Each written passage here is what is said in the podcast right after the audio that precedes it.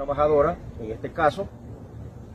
El proceso que les han hecho a ellos es un proceso ilegal, simplemente les han entregado una nota en la cual eh, se establece que los separan del cargo, sin un debido proceso que les garantice sus derechos de audiencia y defensa. No los han eh, vencido y oído en juicio, no los han indemnizado, los compañeros han ido a buscar apoyo jurídico a diferentes instituciones del Estado, pero nadie los ha escuchado.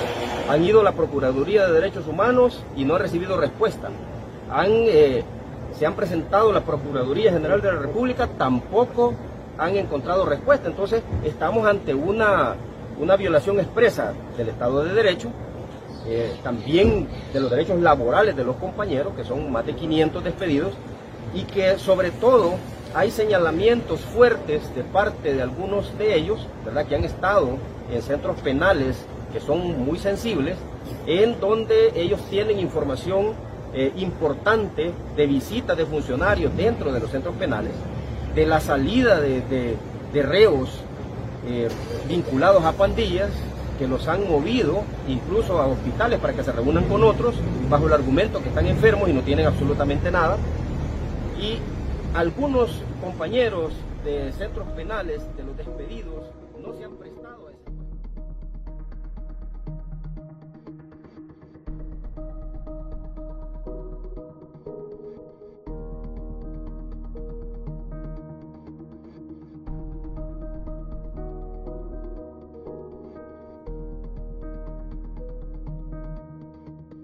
Hola, ¿qué tal? ¿Cómo está? Buenas tardes. 3.55, 4.55 en El Salvador, 6 de la tarde en los estados de la parte alta.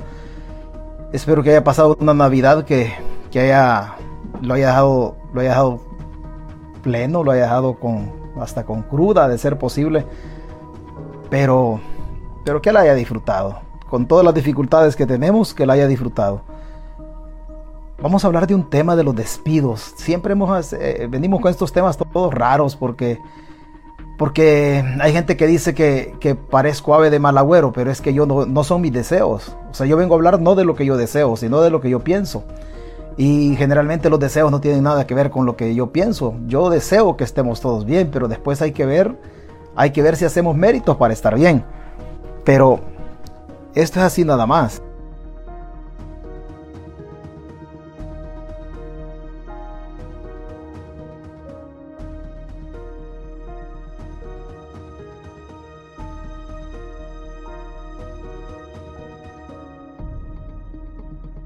Bueno, hemos hablado de, los despidos, ya sabe usted que hay despidos.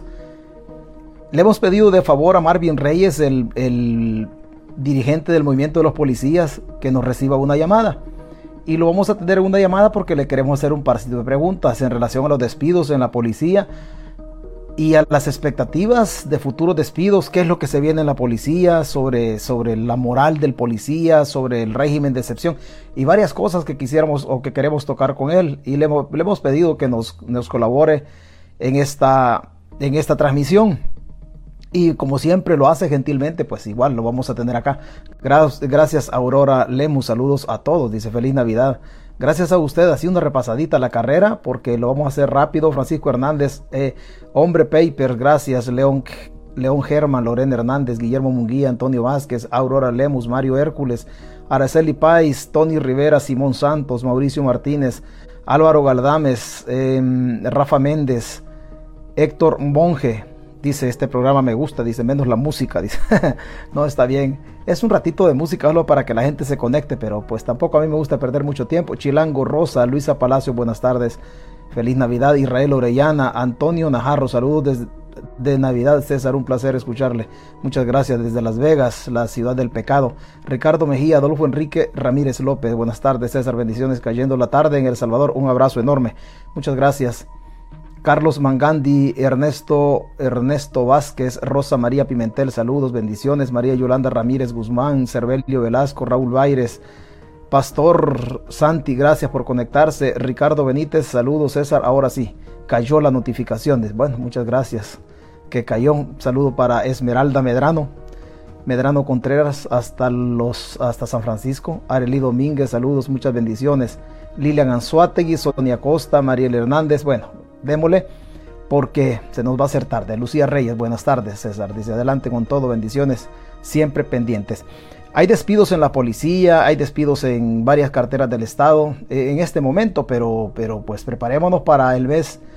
Yo le he puesto cuatro meses, no tengo la certeza, pero sí, yo le he puesto cuatro meses, pero algunos empleados no van a regresar a su trabajo, o si van a regresar a sus empleos, pero no los van a dejar entrar. Así de duro está, así de duro está la, la, la situación en El Salvador. Así es que haremos, haremos la respectiva llamada, que, nos, que Marvin nos, nos, nos conteste. Pendientes siempre, dice Jaime Vigil, Carlos Amaya, Lito Rodríguez, bendiciones César en Seattle, dice Marco Hernández, siempre, siempre César con el pensamiento liber, no, el libertador, el chiquillo periquillo. Un saludo al chiquillo periquillo, por ahí de andar ya Alex, Alex Humansor. Por ahí ha de andar Alex Humansor, este este, en sus labores, labores diarias. Bueno, aquí tenemos a Marvin, tenemos a Marvin Reyes. Marvin, estamos en la transmisión y, muchas gracias, te lo pedí hace un rato y gentilmente nos esperaste para que nos conectáramos acá y hablar de este, de este tópico de los despidos que no, no solamente es en relación a la policía, sino que se está haciendo de manera general en el estado. Marvin, buenas tardes. Aquí la gente en la transmisión te escucha, Marvin. Muy buenas tardes, César. Es un gusto escucharte eh, feliz Navidad, ¿verdad? Muchas gracias. pendiente también con este tema, feliz Navidad para todos los que están pendientes de tu programa. Y efectivamente, el tema es bastante difícil, bastante duro. La gente está siendo despedida de plazas gubernamentales y sobre todo en estas en estas épocas navideñas, ¿verdad? Que uno quiere estar con la familia, quiere estar eh, disfrutando con los hijos, llevarles un poco de, eh, digamos, de lo que uno ha podido obtener en el año, pues su aguinaldo y todo, llevarles sus juguetes, hacerles su cena navideña, pero eh, estamos viendo nosotros estos efectos nefastos en contra de los trabajadores. Bueno, este último, esta última bofetada que le dieron a 300 elementos supernumerarios de la División de Protección a Víctimas y Testigos de la PNC, eh, donde les notifican a ellos que han cesado sus labores a partir del 30, y bueno, llegan hasta el 31 de, de diciembre y a partir del 1 de enero ya no tienen trabajo. Eh, una situación sumamente difícil, sobre todo porque eh, no los consideran a ellos eh, para indemnizarlos, ¿verdad? Muchos de ellos tienen 16 años de, de laborar porque el programa de protección a víctimas y testigos tiene ese tiempo de haber sido creado bajo un convenio entre la PNC y la Unidad Técnica Ejecutiva del Sector Justicia, que se encarga, eh, entre otras eh, funciones, de proteger a víctimas de la delincuencia y testigos que trabajan con el Ministerio Público para esclarecer casos delicados. Lo más irónico de esto es que conocimos nosotros un documento que envió la directora de la UTE al director de la PNC, donde le dice de que están por finalizado el, convenio, pero que eh, los servicios de protección a las víctimas y testigos van a continuar. Entonces nosotros decimos, bueno, ¿y, y cómo es que quitan 300 elementos eh, supernumerarios especializados que fueron a la academia a, sacar el curso para protección a, este tipo de, personas que son víctimas y testigos y, dice que van a continuar los programas. ¿Quién va a dar ese servicio? Marvin, se lo van a trasladar. se lo van a trasladar a la policía seguramente. Marvin, me sale, me sale, me, surge una, una pregunta si el convenio, si el convenio, el convenio lo rompe de manera unilateral porque ellos lo crearon, el sector justicia, eh, ¿quién va a cubrir estas plazas de, esta gente? Y, otra cosa, las indemnizaciones de los, del personal policial que se fueron hace, hace un tiempo, ¿ya se las dieron Marvin o, también a ellos no, les han dado nada? Porque, porque las edades de estas personas no, no tienen derecho a pensión todavía. En este caso, eh, César, las funciones de protección a víctimas y testigos seguramente se la van a trasladar al personal operativo de la PNC. Y esta situación lo que va a hacer es restar de la fuerza efectiva que tienen las delegaciones eh, para desarrollar los diferentes planes que están ahorita en vigencia, ¿verdad? Marvin, tienen, que, vamos a una, tomar en cuenta. ¿Vamos a una militarización de la seguridad pública? Pues se, percibe bastante eso, se percibe bastante. Pero te quiero, te quiero responder eh, respecto a lo de los compañeros retirados forzosamente, que es otro, otro grupo de policías y administrativos que han echado del 600 en lo que va del año. Esta gente le están dando una compensación económica, que no es indemnización. La indemnización se da eh, cuando el trabajador es despedido y tiene derecho a un salario mensual por cada año de servicio. Si trabajó 25 años, 25 salarios. Si trabajó 29, 29 salarios. ¿Qué ha pasado en la policía? A los, a los administrativos únicamente les han eh, contemplado 12 salarios del último devengado. Al personal del nivel básico, los agentes, cabos y sargentos, 24 salarios. Así trabaje 30 por 24. Y a los oficiales del Ejecutivo Superior, eh, solamente 12 y no se los dan inmediatamente, les notifican su despido, sino que por ley, ¿verdad? Que, que le dio vida un decreto legislativo a estos despidos, tienen que esperar porque les han dado un lapso de tiempo de 60 días hábiles para entregar esta compensación económica y está sujeta a la disponibilidad de recursos que tenga Hacienda. O sea que puede ser más tiempo.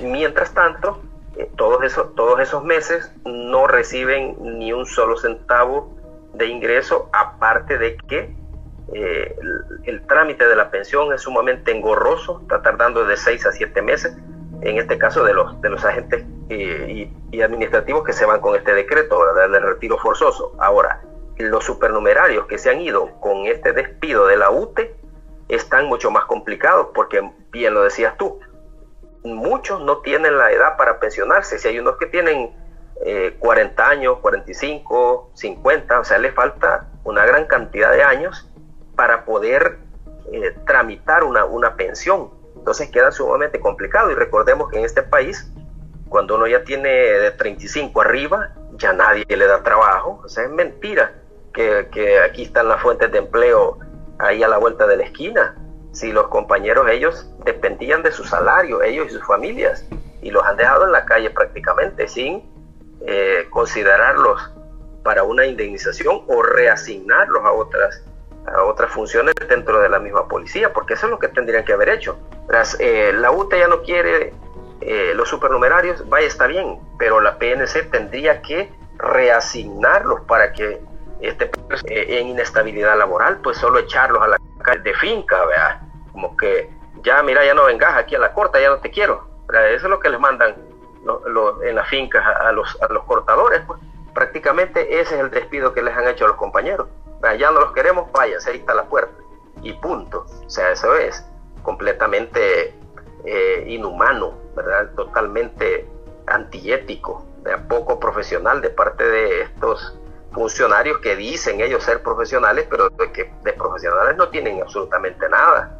Los compañeros los han dejado en la calle sin, sin oportunidades de nada, ¿verdad?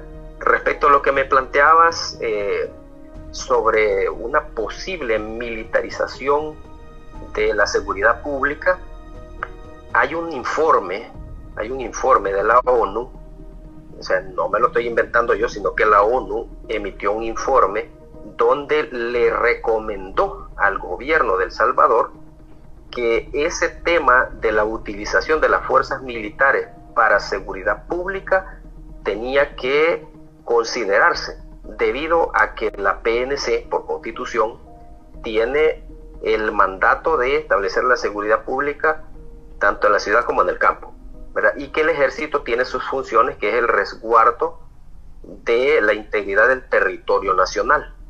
En ninguna parte de la Constitución establece que las funciones de seguridad pública las va a llevar a cabo el ejército. Lo que la ONU recomienda en este, este informe es que las funciones de seguridad pública tienen que ser exclusivamente de la policía y si hay que reforzar las fuerzas eh, del orden, tiene que ser a la policía. O sea que el, presidente aquí eh, duplicó busca duplicar la cantidad de soldados eh, de la plantilla que se tenía y la PNC no le ha tomado, digamos, la importancia que merece este cuerpo policial, cuando debió haber sido al revés, potenciar a la policía y el ejército es un apoyo, ¿verdad? Un refuerzo para eh, acompañar a la policía en las tareas de seguridad pública, que es lo que se ha venido haciendo años atrás. Bueno, desde que comenzaron los GTC allá por el año 96, eh, que yo fui parte de esos, grupos también, eh, nosotros salíamos un policía con cinco soldados, ¿verdad? Las, los procedimientos y todo era a cargo de uno, y los soldados ellos acompañaban para generar una fuerza un poco más consistente y abarcar más territorio. Y sobre todo era en las zonas rurales, donde la policía no tenía mucha presencia y se aprovechaba el, recurso humano, los soldados, para acompañar a, los policías. Pero ahora lo que estamos viendo nosotros es un accionar militar autónomo. Aquí ya vemos nosotros patrullajes de soldados, puro, puramente soldados, ni un policía iba a cargo. Vemos controles vehiculares o retenes de puros soldados, ya no hay ningún policía ahí eh, asegurando que la, eh, eh, digamos, el procedimiento no se vaya a salir de control o se cometa alguna situación de, ilegalidad. O sea, este tipo de casos no deberían darse y es lo que señala el informe de la ONU. Y ahí vemos nosotros los efectos. Si ustedes recuerdan aquel caso de los muchachos de allá de, del Bajo Lempa, que los soldados los fueron a sacar de sus casas, allanaron las casas, eh, ¿verdad? sin orden eh, de ningún juez, cosa que ellos no pueden hacerlo, ni la policía puede solo porque él le da la gana, sino que tiene que haber un, una motivación real para poder allanar una casa o con orden de la fiscalía o juez. Fueron, los sacaron de su casa, los golpearon y los entregaron a la policía. ¿Y la policía qué hizo? Revisar la situación como estaba y los entregaron a sus familiares porque no había ningún mérito para detenerlos. La policía actuó conforme a derecho. En ese caso de estos muchachos que detuvieron en el Bajo Lempa. Entonces, estos efectos son los que se buscan eh, evitar y en el informe de la ONU establece esos parámetros para que deben ser regulados por el, por el gobierno de El Salvador y que no se debe, eh, eh, no se debe ponerle más atribuciones al, ejército de las que se, establecen en la, constitución, en la Constitución. Nadie está en contra de que haya un despliegue para combatir la delincuencia. Eso está perfecto. Nadie está en contra de eso. Nadie en su sano juicio va a estar a favor de delincuentes. ¿verdad? lo que se cuestiona es la utilización política de las fuerzas de seguridad para tales fines. Eso es lo que establece también este informe de, la ONU. Marvin, retomando el tema de los despidos, ¿ya pararon los despidos o existe la incertidumbre entre los policías arriba de 50 años? Digo los policías básicos, los que son institucionales, dejando de lado el tema de los supernumerarios. ¿Sigue, ya pararon los despidos o, sigue la incertidumbre al interior de la policía? Y te lo pregunto de esta manera porque, porque todos sabemos, o sea, vos, vos y yo hemos pertenecido a la policía y sabemos de una manera u otra cómo se maneja eso. La policía tiene rato de venir dando tumbos en relación a su corrupción interna, pero nadie ha querido hacer, nadie ha querido hacer esto. De, de pegarle fuerte a la policía en las cabezas de dirección tuvo la oportunidad el FMLN con la con, con la inspectora Zaira Navas. No lo, no lo quiso hacer o no lo pudo hacer.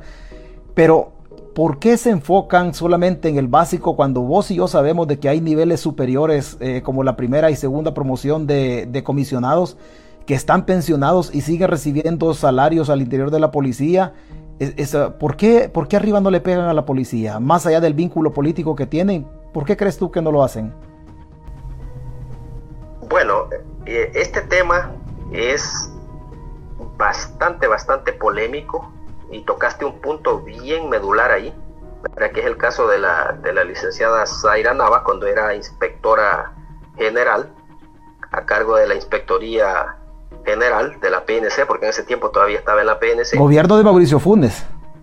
Exactamente. Ella comenzó una investigación sobre casos de corrupción e involucramiento de hechos delictivos del personal del nivel superior. O sea, hablamos de, comisionados y algunos del nivel ejecutivo que estaban involucrados en diferentes casos sonados a nivel nacional. Hablamos del cartel de Texas, del caso de los perrones, etc. Cuando ella ya tenía listos los expedientes, repentinamente es removida de su cargo y también el director de la policía fue removido. Colocan a un, a un abogado que había sido juez, parece que en Santana, lo ponen de, de, inspector general y este ordena archivar estos expedientes. Imagínense hasta dónde está esa situación y, este tema hagamos, de la corrupción hagamos un, la policía hagamos un paréntesis, hagamos un paréntesis ahí para que la gente se dé cuenta de dónde viene este problema de la policía. Este, este juez al que tú te refieres y que lo colocaron de inspector general es, es Asensio. Este, este Asensio, el juez Asensio, me parece que hoy el juez, hoy, mm, hoy es, el, es el segundo, es el adjunto del fiscal general. Este juez Asensio también eh, liberó algunos pandilleros eh, en su época defendidos por Rodolfo Delgado y hoy lo tiene de adjunto. O sea, hemos dejado de hacer las cosas como sociedad y el gobierno, el gobierno de Funes tuvo la posibilidad.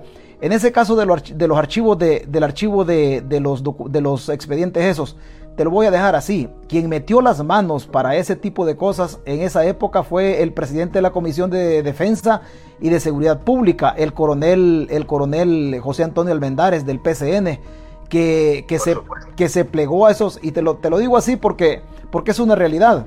Eh, yo tuve conocimiento de esos expedientes. Entonces, el coronel Almendares negoció políticamente con el gobierno de Funes en esa época y al final a Zaira la quitan de ahí, pero también Zaira no quiso decir mayor cosa, no quiso hablar. La quitan de ahí, quitan a Carlos Asensio, me parece que es el director de esa, en esa ocasión. Y Carlos Asensio, estamos hablando del comisionado, que después fue embajador en México. Y, lo, y los expedientes los archivan. Y en el caso de los, en el caso de los perrones para inventario de la población, en esa banda de los perrones estaba involucrado, tú no lo digas, pero yo desde aquí sí lo puedo decir. En esa banda de los perrones estaba involucrado el que hoy es ministro de seguridad de eh, Gustavo Villatoro, que, que venía de ser venía de ser eh, director de aduanas en el gobierno de eh, Antonio Saca. Entonces, esa banda, esa banda de los perrones todavía tiene personas ahí.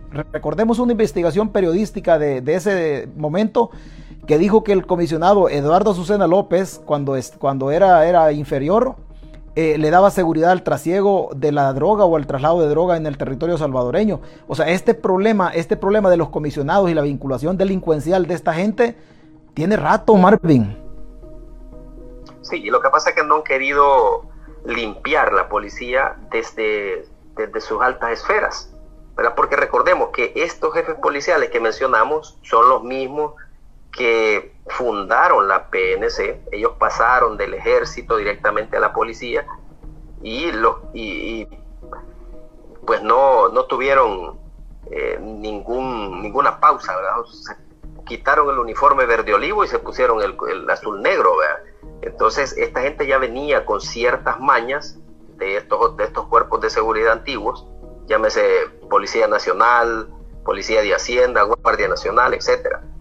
Y vinieron siempre con sus eh, actitudes eh, corruptas y siguieron en la PNC, ¿verdad? Eh, y ahí están, son los mismos, son los mismos, no han cambiado. Por eso es que la policía muchas veces tiende como a estancarse porque estos señores lo que han hecho es crear un, un mecanismo de eh, beneficio personal, ¿verdad? Para ellos y su, y su argolla dorada. Eso es lo que han creado a través de 30 años. Ellos, ellos, vinieron, ellos vinieron del ejército, traían algunas mañas y los que pasaron del FMLN a la policía aprendieron luego también. Exactamente, se contaminaron bien rápido, ¿verdad? Porque ellos venían de un, de un conflicto y, de un segmento, digamos, beligerante que no tenía eh, institucionalidad. Entonces, eh, pero rápido se contaminaron, aprendieron el oficio rápido. Ahora bien, si la policía queremos nosotros recupera, recuperarla y, devolvérsela al pueblo salvadoreño, hay que hacer una limpia desde todos los niveles. Pero si ustedes observan, eh, se van solamente al básico, ¿verdad? Solamente a los agentes, ahí aparecen detenidos por una cosa, detenidos por homicidio. Hasta hace poco es que tocaron a un inspector o inspector jefe, me parece, eh, Joachín, que fue condenado como a 71 años de cárcel. Fíjate que te voy a decir en el caso de el caso de Joaquín Sánchez. Joaquín Sánchez, Joaquín, Sánchez es de mi promoción de policía. Regis, se llama Regis Omar Joaquín Sánchez. Lo promoví, a ellos lo a él, él era de, él era de, por eso hay gente que me dice, o oh, es que vos como guardia fuiste represor, es que no se necesita ser guardia para ser represor. En el caso de Joaquín Sánchez, él venía de los, de los grupos de fachada de la izquierda y el, y el, comisionado Carlos de Jesús Pozo, que hoy es investigador, lo promocionó o le ayudó con, su, con algunos requisitos cuando estaba en el Departamento de Investigación de Accidentes de Tránsito. Y de Jesús Pozo, Carlos de Jesús Pozo, indicativo Joaquín, viene del ERP de la, de la guerrilla y también estaba de jefe de la División de Tránsito. En ese tiempo la división estaba Oscar Chávez Valiente de indicativo Mario. Ambos oficiales venían de la, venían de la, de la, de la guerrilla de la exguerrilla y ellos, ellos facilitaron eh, porque, porque Regis Omar era, era agente policial, hoy se hizo su inspector y por ahí mencionan a otras personas como el sargento Poison. Desgraciadamente toda esta estructura era una estructura que se crió en tránsito de la policía. Desgraciadamente digo así porque yo los conozco a todos, al sargento Poison y, al que, y a los que andan huyendo. O sea, imagínate, imagínate cómo está metido el crimen y te voy a decir, te voy a decir algo. Hace poco capturaron a unos policías que habían robado en algunos negocios, ¿verdad? Y lo vamos a dejar ahí, pero lo vamos a dejar ahí, solo te voy a, te voy a hacer mención. En este, en este problema de estos policías que capturaron, vos no lo digas, yo sí lo puedo decir, pero no voy a decir el nombre todavía porque estamos pendientes. Hay un comisionado de la segunda promoción, que es, el, que es la persona que en una ocasión en Tacuba, había por unos municipios de, de Aguachapán y del occidente del país, lo capturaron en un vehículo policial y le encontraron un kilo de droga. Nosotros andamos tras la pista, el nombre ya lo tenemos quién es, pero lo vamos a mencionar. A ese nivel, a ese comisionado no lo están tocando, lo están dejando ahí nada más. O sea, ¿por qué? Y la policía siempre se ha manejado de esta manera. O sea, la corrupción, la corrupción en la policía no es del nivel básico. El nivel básico simple y sencillamente aprende a meter las manos en poquito. Pero el caso también de Howard Cotto, que por ahí se menciona, sin ser oficial todavía, pero un día va a salir, eh, se mencionan algunos actos de corrupción, como la compra. Aquí todo el mundo se engaña.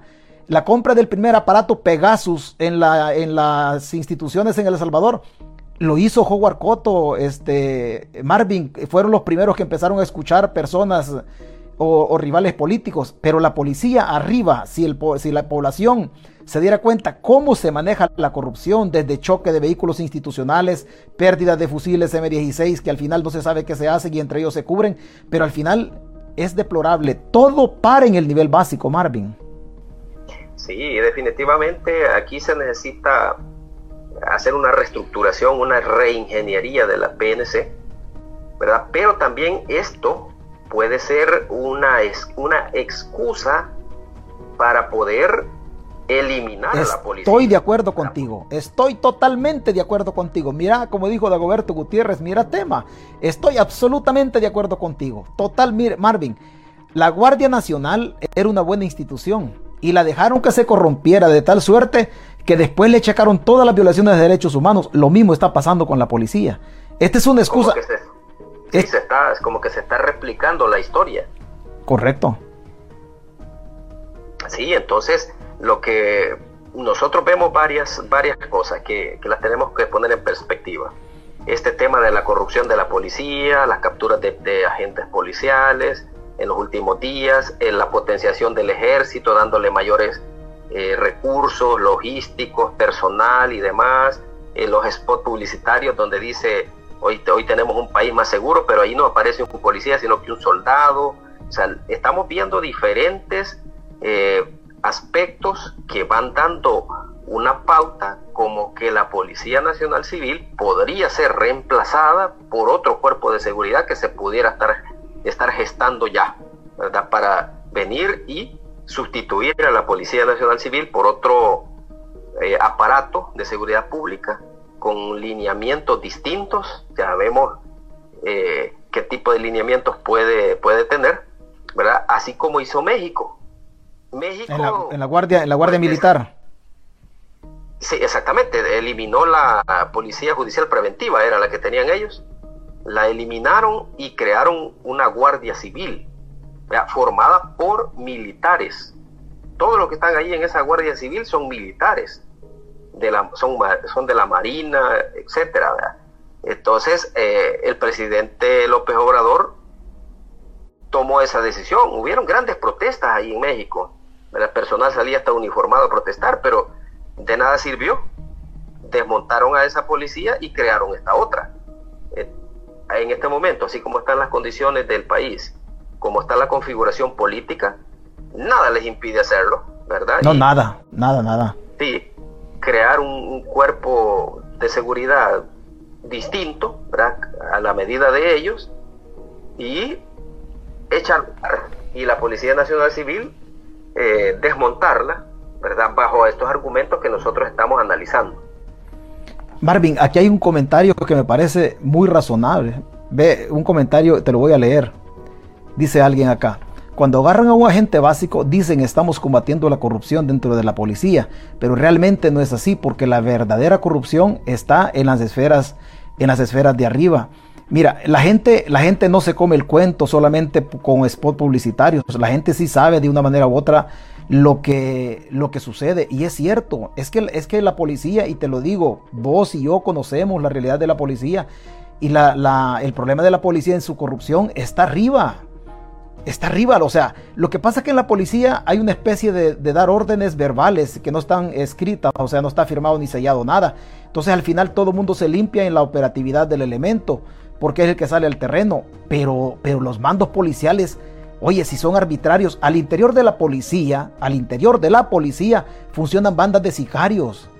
o sea, eso es una realidad, Marvin, y desgraciadamente no se tocan este tipo de temas por desconocimiento, por temor o por lo que sea, pero tú, tú, te repito, tú no lo digas. O sea, es evidente el involucramiento del director de la policía, no solamente desde el caso de Comandari. Ve que en el caso de Comandari el director de la policía levantó una piedra que no tenía que levantar porque, porque Comandari allá por mediados del 90, de la década del 90, cuando Arreaza Chicas era, era jefe de la delegación de Soyapango, agarró este caso Comandari un fraude procesal, pero Arreaza Chicas no se dio cuenta de que Comandari era un hijo fuera de matrimonio del general Martínez Varela, que después fue ministro de defensa de, de Tony Saca. Entonces, ese hecho, ese hecho hizo que Reza Chica se viniera a lavar platos. No tengo nada contra los que lavan platos, pero lo estoy describiendo así, que se vino de Dishwasher a los restaurantes de Estados Unidos. Hoy no se acuerda Reza Chica de lo que le pasó en esa ocasión y se va en contra de los, en contra de todo el mundo. Pero la, la, la, las estructuras del crimen seamos honestos, Marvin, desgraciadamente, la policía, la dirección de la policía, sí sabe quiénes son, pero son su gente, Marvin. Por eso es que no actúan, por eso es que no hacen nada. Y fíjate que lo, retomando el, punto este de que todo va a parar al nivel básico, estábamos revisando nosotros un informe hace poco que dio la, la licenciada Caballero, la, procuradora de Derechos Humanos, donde recibió datos del ministro Villatoro, en donde hay 2.100 personas, de boca del ministro, 2.100 personas que fueron liberadas ya durante el régimen de excepción, ¿verdad? De todos los detenidos que han habido, 2.100 ya fueron liberados que no tienen nada que ver con esas estructuras. La cosa es que esta gente está demandando, está denunciando las capturas arbitrarias. También están denunciando ya a nivel de la ONU y de la CIDH, que va a venir una comisión de ambas organizaciones al país a investigar las muertes que han habido en los penales a raíz de, las capturas y durante este régimen de excepción. ¿Qué es lo que dijo el señor Villatoro? Dijo de que estaban eh, a la disposición de poner esos expedientes a la orden de la PDDH para que se investigue al personal que fuera responsable. Imagínense ustedes. Pero nosotros ya sabemos, ya sabemos cómo va a parar esto. Es exactamente aquí quien va a pagar los platos rotos es el personal básico. ¿Y cómo han hecho ellos? ¿Cómo se van a lavar las manos? De dos formas. La primera, se van a excusar en que ellos difundieron un protocolo ¿verdad? Que lo, se, lo, lo hicieron extensivo a través de, de WhatsApp, del correo institucional, a todos los jefes policiales y a todos los policías. El protocolo de actuación para ser aplicado durante el régimen de excepción. En ese protocolo aparece el procedimiento, cómo se va a hacer y dice específicamente ahí que se va a respetar los derechos humanos en todo momento. Ese es el primero. Ya van a decir ellos, bueno, nosotros dimos un protocolo, ¿cómo se iba a actuar? Si el policía se salió de ese protocolo, él es el responsable.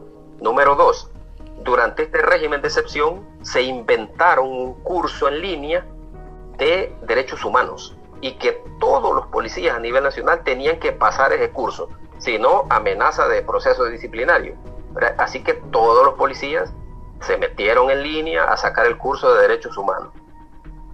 Entonces no hay excusa para decir que el policía desconoce sobre esta situación de derechos humanos y que debe respetarlos porque hasta un curso sacó y hoy en el régimen de sección lo ha sacado.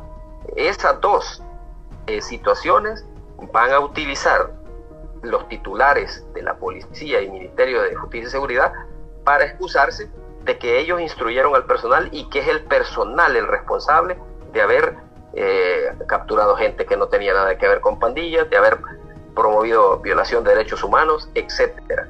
Así que aquí se cumple lo que nosotros dijimos como movimiento, que se lo dijimos al personal, respete el marco jurídico, capture al, delincuente, pero al que no tiene nada que ver, no lo capture, porque al final el responsable de esta situación va a ser usted.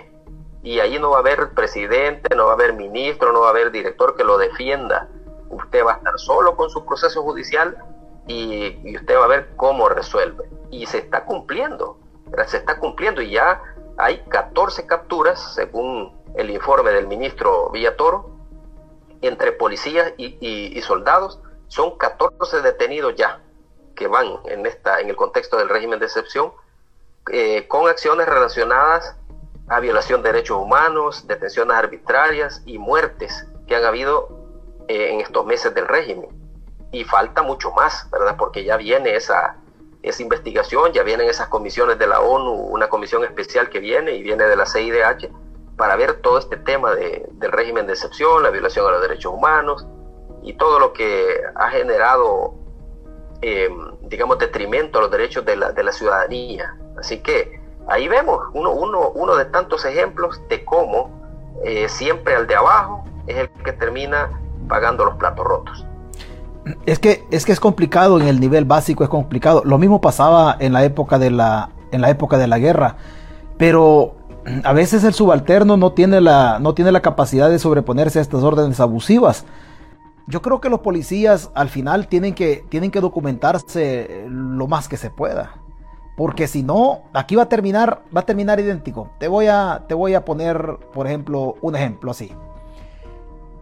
Y me voy a, te voy a contar una anécdota que yo la he narrado acá. Con Guillermo Gallegos anda una persona que fue mayor de la Guardia Nacional, que en la época de ser capitán yo tenía un detenido y él por, por radio me dijo a mí eh, que lo matáramos. Gracias a Dios no se tomó la decisión de matarlo y se, cumplió con la, ley de la guerra. Pero hoy él está a la par del poder político. O sea, aquella persona que, luchaba, que, era capitán que, en la guardia y que daba órdenes arbitrarias, hoy está a la par de Bukele chupándole las medias. Y la orden que dio en aquel momento esa orden fue investigada de, una manera u otra por la Comisión de la Verdad y se, estableció de que, de al muchacho no se le quitó la vida. O sea, tomamos la decisión en aquel momento. O sea, lo mismo pueden hacer los policías hoy con algún procedimiento. Yo creo que al final debiesen sacarle copia a los procedimientos cuando, cuando hacen actas o cuando consignan alguna diligencia por investigar a la fiscalía a efecto de tener pruebas en el futuro, porque que se los van a clavar, se los van a clavar, Marvin, si la, desgraciadamente la policía no, es, no, es, no tiene ninguna diferencia. Sí, exactamente. Y hay algunos policías que, que se han tomado sus medidas. Eh, cuando comenzaba este, este régimen, como a los 15 días, se dio un incidente en Aguachapán con un equipo STO. Resulta de que el jefe de STO le ordenó a un equipo que remitiera tres muchachos, para que los tres muchachos los había llevado otra patrulla que a saber de dónde eran, policías que habían llegado ahí de refuerzo y los habían llevado a la delegación y los habían dejado ahí. los STO habían llevado dos, que eran pandilleros bien reconocidos y manchados, para remitirlos por, la, por lo del régimen. Este jefe policial le ordenó al equipo STO que uniera a esos tres con los dos que ya andaban. Y ahí tenemos ya los cinco de la cuota que nos han pedido. Eso, eso les dijo el, ese oficial. ¿Qué hicieron los agentes? Le dijeron, mire, señor, nos va a disculpar, pero nosotros no, no podemos remitir a estos muchachos. No sabemos en qué condiciones los han traído ni por qué los han traído. No, que ustedes están en contra del régimen de excepción, ustedes están en contra del presidente, ustedes están a favor de los delincuentes, los voy a trasladar a la Unión. Ya fueron las palabras de ese oficial abusivo. ¿Qué hicieron los agentes? Hacer un informe, un informe bien detallado de, de todo lo que les dijo el oficial y cómo los amenazó y por qué ellos dijeron no vamos a remitir a estos muchachos. Pero como siempre, hay otros que se prestan a este tipo de cosas. Salieron otros a decir, no, nosotros lo vamos a remitir. Remitieron a los muchachos, que no tenían nada que ver con pandillas, ni sabían por qué los habían llevado, pero igual los metieron con, con el régimen. Pero estos policías que actuaron de esa manera, actuaron apegados a derecho, apegados a la constitución.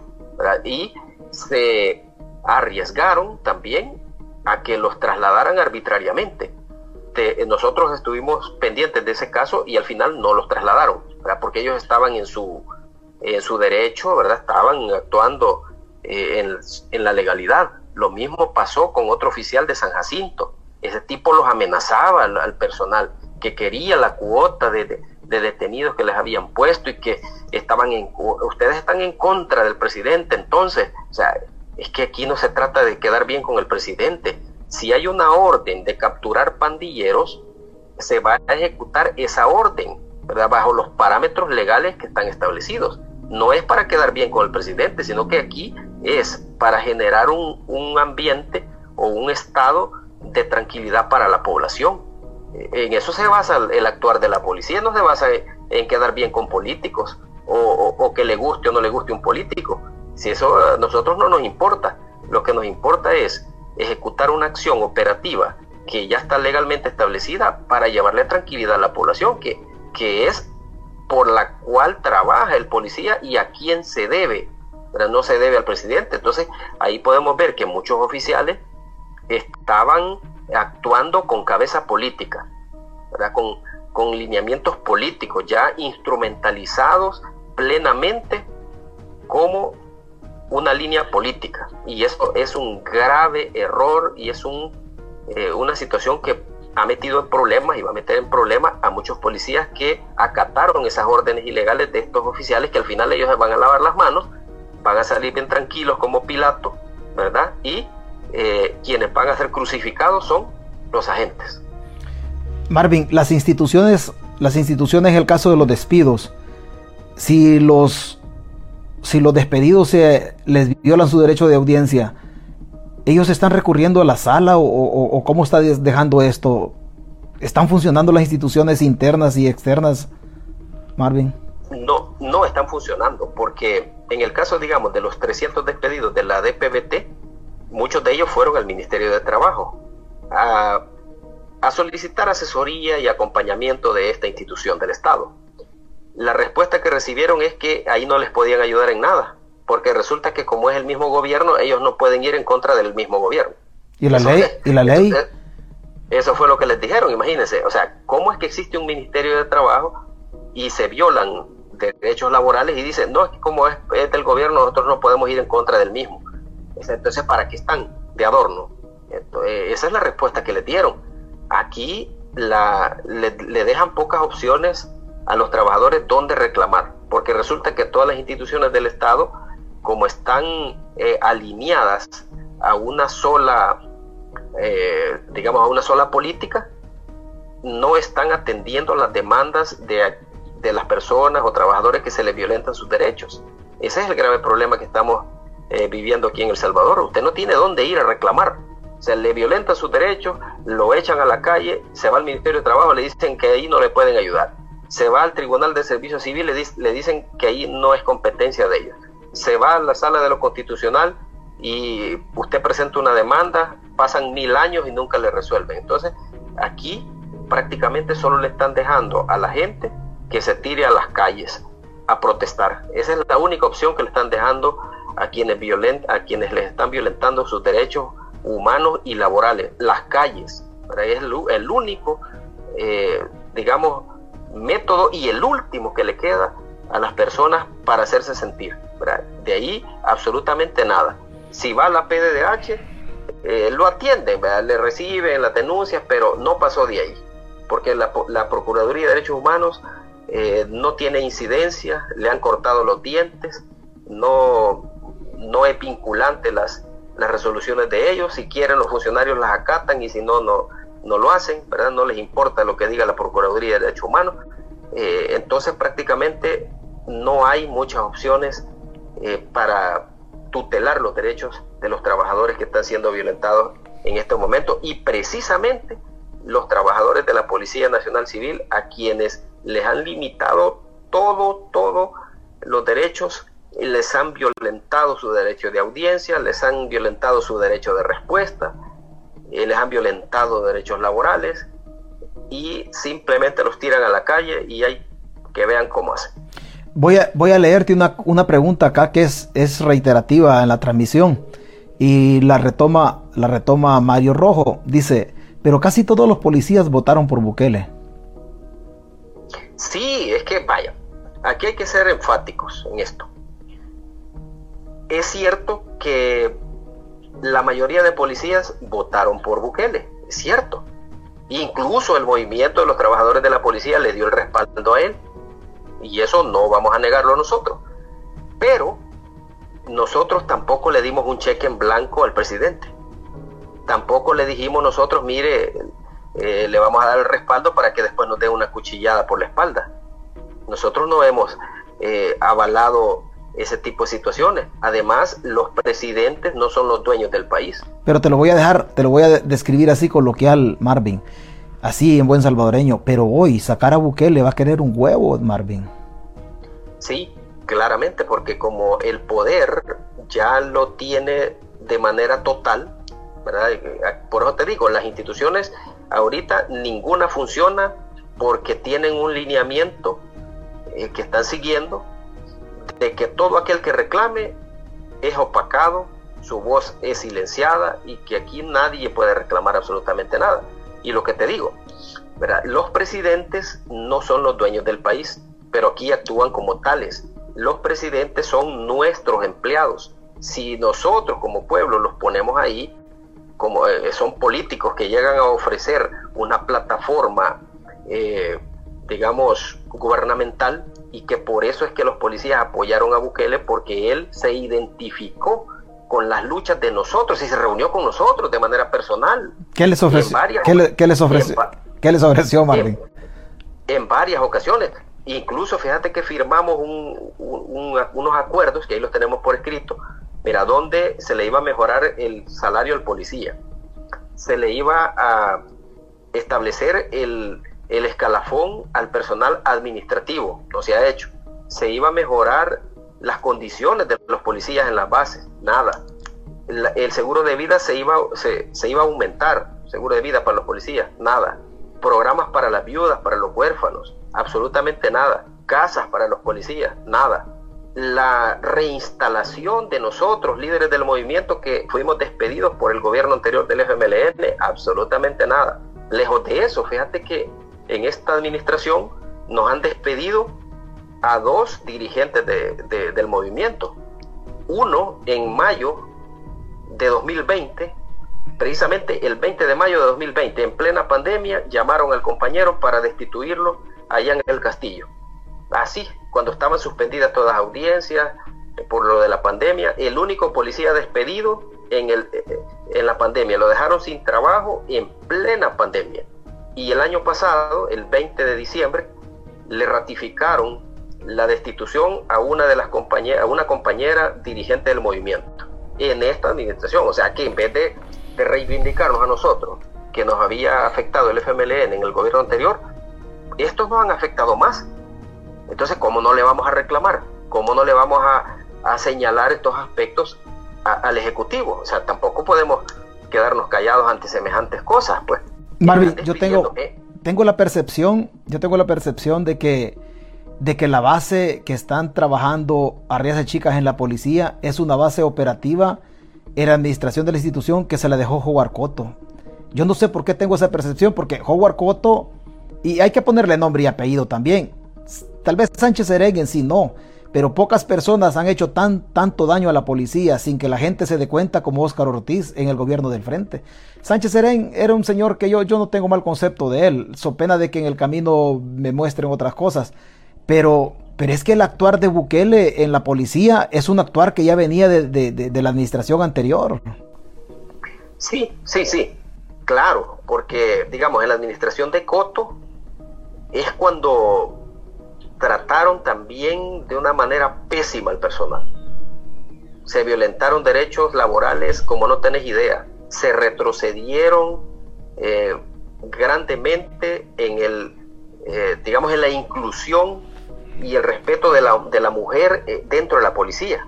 Eliminaron una serie de, de, instructivos que, que, que generaban respeto a los derechos de la mujer, ¿verdad? Y de las personas con discapacidad, enfermedades crónicas, y esto continúa. ¿verdad? La mujer sigue siendo discriminada en la policía, en este gobierno, ¿verdad? en esta administración de razas chicas. El personal con enfermedades crónicas y discapacitados hoy está peor que nunca, porque eh, está más reprimido, más marginado, o sea, los, incluso ah, los están, eh, les están asignando funciones que, que, ponen en peligro su salud. O sea que aquí se continuó siempre el mismo, el mismo, mismo patrón que traía la administración de Coto, se continúa en esta administración de RS Chicas y se degenera todavía más, ¿verdad? Porque eh, dentro de la institución, como lo, lo hablábamos hace un rato, los mismos jefes policiales de hace 30 años, cuando comenzó la policía, son los mismos de ahora. O sea, ¿qué, qué diferencia puede haber? ¿verdad? ¿Qué diferencia puede haber si los mismos son los que han venido una, otra y otra vez, solo cambiándose eh, de puesto allá arriba, la famosa rueda de caballitos que, que, dentro de la policía se conoce muy bien, que ellos solamente se rotan los puestos, vaya, hoy te toca a vos ser subdirector de, eh, de áreas especializadas operativas, el otro año, me el otro periodo me toca a mí, y ahí así se van cambiando. Ellos arriba, en, ahí en el Olimpo donde están, como que son los dioses, ¿verdad? solo se rotan ahí en la mesa ellos mismos, jugando eh, la rueda de caballito. ¿verdad? Entonces, ¿cómo va a cambiar la policía?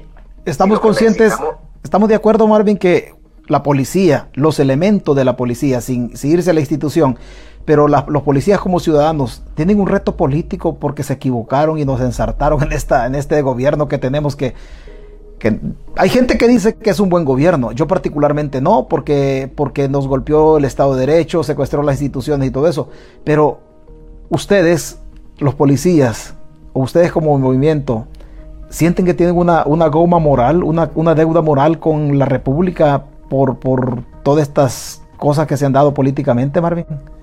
Sí, por supuesto, por supuesto. Es que aquí hay que ser también claros en algo el, el Bukele con el que nosotros nos reunimos en 2019 no es el mismo Bukele que está hoy gobernando. Es otra persona totalmente distinta.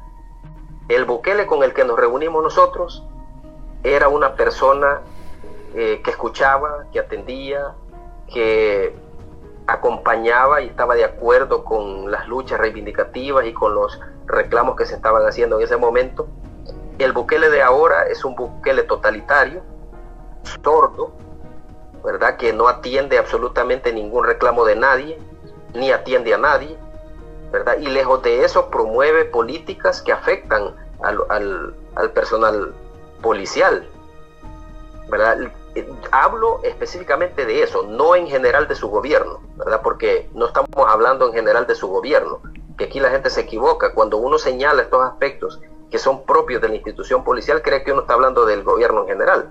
Para hablar, de, para hablar del gobierno en general necesitaríamos un programa de unas cinco horas, para hablar de todos los aspectos, en salud, en educación, en economía, etcétera, etcétera, etcétera.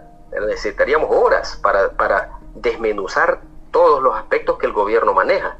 Hablamos específicamente solo de la PNC, ¿verdad? solo de esa área, y cómo el Bukele que nosotros conocimos en 2019, incluso en 2018, todavía empezamos desde 2018 a, reunirnos con él y con algunos eh, de sus asesores, el Bukele de esa época es muy distinto, no queda ni un rastro en el Bukele que vemos hoy que está gobernando. Así que, por lo tanto, nosotros, y hay muchos compañeros, ¿verdad?, que, que no están de acuerdo, están decepcionadísimos, ¿verdad?, de, de, la forma de actuar de él con la policía, con la policía, no en el gobierno en general, sino con la policía y las promesas incumplidas hacia nosotros como movimiento de los trabajadores de la policía, que ahí lo tenemos por escrito, firmado por puño y letra de él, ¿verdad? Que lo hicimos en un hotel capitalino donde llegaron cerca de mil policías que andaban de licencia en sus horas, eh, que andaban de licencia pues en sus horas libres y eh, llegaron ahí a presenciar aquella, aquel acto de compromiso de parte de él con el gremio policial y precisamente con nosotros, vea, del movimiento de trabajadores de la PNC. Marvin. Entonces, con más, con más razón tenemos nosotros cómo reclamarle y cómo eh, reprocharle aquellos aspectos que no ha cumplido. Marvin, regresando al tema de la policía. ¿Qué pasó con aquellos, si, es que, si es que sabes, me dices, y si no, pues dejémoslo así. ¿Qué pasó con aquellos oficiales de la policía como Rodríguez Peraza, como Verónica Uriarte declará, a quien, a quien le dejaron libre a su hijo secuestrador? Verónica Uriarte declará, el mismo Riaza Chicas, cuando fue jefe de la región occidental de la PNC, eh, García Funes, que los mencionaban en una, en una, en un en una banda muy cercana al cartel de Texas y muy cercana al presidente de la Feria Ganadera de, Santa Ana en aquella época, Roberto el Burro Herrera. ¿Qué, pasó con esos hablando de en el occidente del país? Y por ahí también mencionaban, mencionaban a... Eh, se me olvidó, se me olvidó el nombre de este, de este, de este comisionado, que fue, que fue jefe de, la, de, de investigaciones. Pero bueno, en el camino nos recordamos. Hablando de Occidente y hablando de Oriente, ¿Qué pasó con las investigaciones que montaron en alguna ocasión contra Ricardo Meneses, contra Eduardo Azucena, López y contra otras personas que hoy son mandos que dirigen la policía, pero que ellos bien saben cómo, cómo utilizaron el territorio para traficar droga, fundamentalmente, fundamentalmente en el gobierno de Tony Saca? O sea, porque hoy nosotros, hoy nosotros tenemos un aparato de seguridad, hay hay un aparato de seguridad Está Villatoro, está el fiscal general, está el director de la Policía Nacional Civil, está el, obviamente el viceministro de Seguridad Pública. Todos estos eh, que te he mencionado son cuota de Tony Saca, son cuota de Herbert Saca, pero todas las personas, exceptuando Ciris Luna, porque era un joven todavía en esa época, toda esta gente que te he mencionado, de manera directa o indirecta, tuvo relación con los perrones. O sea, ¿qué, ¿qué, pasó con esas investigaciones? ¿Por qué otra vez? ¿Por qué solamente se dirigieron al personal básico y a estas personas nunca las tocaron? Ya, ya hablamos del tema del FMLN, ya hablamos del tema de Zaira Nava, ya hablamos del tema del coronel Almendares que los protegió. Pero, pero ¿por qué siguen ahí y por qué es que descansan a las personas que, que no tienen derecho a pensión y a los comisionados como, como García Funes? Toda la primera promoción de, la, de que tiene origen de la Fuerza Armada que están pensionados o sea, ¿por qué nunca, por qué no, no, se manifiestan ustedes? O si ya lo han hecho, yo sé que es bien difícil, pero ¿por qué siguen ahí? Si es que, es que realmente el cáncer de la policía no está abajo, está arriba, Marvin. Sí, realmente nosotros consideramos que ellos quizás tienen información vital que puede delatar otras esferas eh, donde sería un escándalo nacional si si se sabe y seguramente por eso no los tocan, resguardando las identidades de otros operadores políticos que pudieran haberse involucrado en esto. Esa es la única explicación que, que se puede que se puede dar o, que podemos concluir porque de otra manera ya estuvieran presos, estuvieran fuera de la institución. En el caso de la señora Uriarte me parece que ya está fuera de la policía por el decreto este del retiro forzoso eh, de los 60 años, ya, ya está fuera de la institución. Y a estos señores... Pero, pero, vos, sabés, pero vos sabés por qué está fuera Verónica Uriarte declarada, más allá de los 60 años, no olvidemos que Verónica Uriarte declarada no, se, no tiene buena relación con García Funes ni con el director de la policía. O sea, Verónica Uriarte se la sacudieron, vaya. Sí, por supuesto. y más que todo, es, y más que todo este, este decreto de retiro forzoso, esto tiene también un trasfondo. ¿Verdad? Porque esto era para eliminar a los, a los comisionados que provenían del FMLN. Los 47 que se fueron el día 1 de, de abril, 45 eran del FMLN. Solo dos eran que provenían de, de la Fuerza Armada, pero que tampoco comulgaban con la cúpula de ellos. Entonces, ese es el trasfondo de, de todo esto, de, ese decreto de retiro forzoso, ¿verdad? Pero también les se lo van a aplicar a ellos, porque el siguiente año ya les toca a ellos irse, ¿verdad? Todos ellos, García Funes, a Peraza, a, a todos, todas a Tandona, que son 39, las 39 son, que están pensionados desde el año 2012 y han estado cobrando la pensión más el sueldo de policía desde 2012, o sea, tienen 10 años de estar comiendo doble o triple, no sabemos cuánto. ¿verdad? La cosa es que a ellos también ya les toca irse. Y como el decreto está vigente y es de carácter permanente, al cumplir los 60 años van para afuera. Vamos a ver ya siendo civiles cómo les va.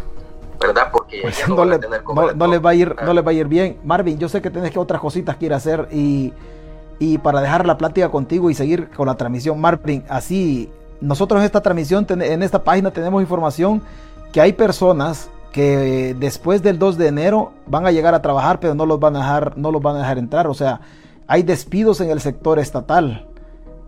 Eh, ¿Andamos bien? Sí. ¿Tienes conocimiento de eso o estamos mal con la información?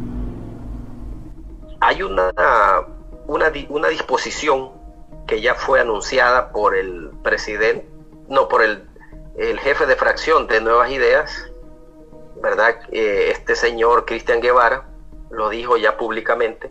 Son 200 mil trabajadores que piensan echar a la calle para el siguiente año. Parte de esos 200 mil son los 300 supernumerarios que ya a partir del 1 de enero quedan sin empleo. Luego siguen otras instituciones del Estado y han disfrazado o van a disfrazar esa situación con la figura de retiros voluntarios. Ya sabemos que eso no es cierto. Pero no hay, Marvin. Marvin, pero tú me estás diciendo hace un ratito, tú estás diciendo de que los policías que han descansado los han dejado para 60 días para, para entregarles su indemnización previo que el gobierno, previo que eh, Hacienda tenga dinero, o sea, dinero no hay para indemnizar. Entonces, ¿cómo sacan a la gente a la calle y no le van a reconocer el esfuerzo? Sí, es que por eso te digo yo que esta gente que van a echar, a muchos los van a echar sin nada, como lo que han hecho con estos 300 eh, elementos supernumerarios. A ellos no han considerado darles absolutamente ni cinco. La gente de penales, por ejemplo, que han estado echando también, donde ahí hay custodios, gente administrativa, los quitan, solo les dan su hojita de que ya están despedidos y para la calle sin ni cinco. O sea, ellos van a hacer hasta el máximo por no indemnizar a las personas, por más que se vayan a quejar a, a cualquier lugar, y como hoy no funciona ninguna institución del Estado para uno quejarse, eh, así va a quedar esa situación. Y, como te digo, ellos, ellos mismos están creando el, eh, la desestabilización social o el estallido social que se va a venir. La gente se va a volcar a las calles. Imagínate estas 200 mil personas que van a echar. Esta gente en algún momento va a salir a las calles a protestar junto con los demás despedidos. O sea, estamos hablando de una masa de gente eh, bastante considerable, ¿verdad? lo cual en ningún momento eh, es señal de que las cosas se están haciendo bien porque si la gente está protestando en las calles es porque hay algo que no se está haciendo bien. Correcto. Eh, se están, son medidas impopulares. Porque aquí se habla, ah, no, pues que el gobierno más aceptado de la historia, que el 97%, que el 99%. Pues sí, pero ¿y esas medidas impopulares? O sea, yo no creo que, que, un gobierno que goce del 100%, como dicen ellos, eh, que, que del 100% los apoya eh, eh, y hacen esas medidas impopulares y la gente que han despedido va a seguir aplaudiendo. Yo no creo, no creo eso. Esta gente desde ya tiene un resentimiento grandísimo contra el gobierno, ellos y su núcleo familiar. Imagínate que estos 300 policías que han echado, más 1.600 que ya votaron con el decreto de retiro forzoso, son 2.000 personas que están en total desacuerdo con el gobierno. O sea, tienen un resentimiento tremendo que los han dejado sin trabajo en unas condiciones bastante desfavorables. Ahora, ¿y su núcleo familiar? Imagínate que sean cinco por cada familia. Estamos hablando de, una gran cantidad de gente, pues. Y, los cuadernos de enero, Marvin, los cuadernos de enero, los zapatos de enero para ir a la escuela y todo eso. Ah, imagínate, sí, o sea, imagínate todo, todo eso, eh, cómo va a estar contenta esta gente. O sea, tampoco que vengan a querer darle a todo con el dedo a uno, pues, ¿verdad? Que dejen de estar inventando de que el 97%, esa es pura mentira. O sea, que sean claros y digan, bueno, costa de aceptación sí, pero hay un buen porcentaje de gente que está en desacuerdo y eso es normal en todo gobierno. Si, si ningún gobierno goza del 100% sería una locura. O sea, serían zombies todos, pues no, no habría eh, gente pensante ni nadie, pues todos serían eh, muñecos programados que están rindiéndole tributo al programador, ¿verdad? Eso, eso no puede ser en ningún gobierno a función son detractores que son del 3%, esas son locuras, así claramente yo lo puedo decir así con propiedad, son locuras. La gente tiene que entender que en todo gobierno va a haber siempre oposición, aquí en China y en cualquier parte del mundo. No es el 100% de la gente que va a apoyar un gobierno, si promueven medidas impopulares. O sea, estos 2.000 trabajadores que han echado de la policía creen que van a estar contentos con un gobierno que les quitó su comida. en ningún momento, pues, ni ellos ni sus familias. Entonces, en tal sentido, entre más vayan haciendo esas cosas, entre más vayan afectando la esfera económica de los trabajadores, más se van a ir eh, desgastando, más se van a ir degradando.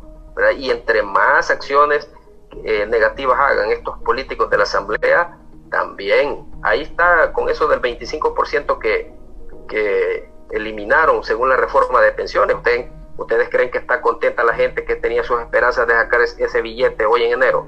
Vea que tal vez lo iban a ocupar para, pagar la universidad del hijo, para pagar deudas y comenzar el año eh, un poco desahogado. Le quitaron esa oportunidad a la gente. ¿Y qué dijo esa señora vicepresidenta de la Asamblea Legislativa, la señora Suez Calleja? Que, que son sinvergüenzas, dice que somos sinvergüenzas los que sacamos el 25% y a esa señora qué le importa, qué le importa o qué le duele a esa señora, que acaso el pisto es de ella, pues si yo trabajé 20, eh, 23 años, lo que yo saqué de ese, ese 25% es mío, cada centavo de eso representa eh, parte de mi vida. ¿Y cuál es el dolor de esta señora que, la gente saque su dinero? O sea, imagínense hasta dónde son de abusivos que, que quieren eh, incluso hasta, hasta hacerse dueño del dinero de uno, que a uno le ha costado años de su vida. Entonces, esas medidas impopulares, ¿ustedes creen que la gente va a estar a gusto con, con, esa estupidez que han hecho? Tarde o temprano, tarde o temprano la gente, la gente va a reaccionar, Marvin, tarde o temprano, y, lo que tú dices es una realidad. Marvin, te aviso que me dijiste que ibas a estar una hora, tenemos una hora con un minuto, yo por, por, por ti te paso a agradecer tu intervención porque tenemos justamente la hora y me dijiste más o menos una hora. Te agradezco, Marvin, que siempre estás presto a echarnos la mano, aunque te agarro a quemarropa, eh, te preparo de un ratito para otro, pero siempre estás ahí, Marvin. Yo te lo, te lo agradezco y la gente también que te escucha te, te agradece pues por tu intervención y tú que estás desde el, desde el Salvador, pues, y es, es más encomiable tu labor desde allá. Así es que yo te agradezco, Marvin, Marvin Reyes. Y ahí la próxima que te peticione para estar acá, por favor nos haces la campaña. Sí, por supuesto, César, y también darte las gracias a ti por el espacio y también a todos los que han estado pendientes y están pendientes de, tu programa y sobre todo, pues, eh, esperar que pasen un feliz año nuevo, ¿verdad? aunque sea con, las situaciones adversas que se viven, pero hay que tratar de, pasarlo en familia, de pasarlo eh, bien, hay que trazarse metas ya para el siguiente año ver qué vamos a hacer como sociedad, ¿verdad? como grupo organizado, como sector eh, sindical, como salvadoreños, qué podemos hacer o qué medidas podemos tomar para ir mejorando nuestro país. Y recordemos que es un año preelectoral, va a estar muy duro, pero hay que estar muy atentos de todo. Así que reiterando mis agradecimientos, César, un abrazo grande desde acá del Salvador. Bueno, ahí te la dejo así nada más, ya sabes cuál es la ruta, cuídate, bendiciones. Cabal, amo. Bueno, ahí teníamos a Marvin, a Marvin Reyes.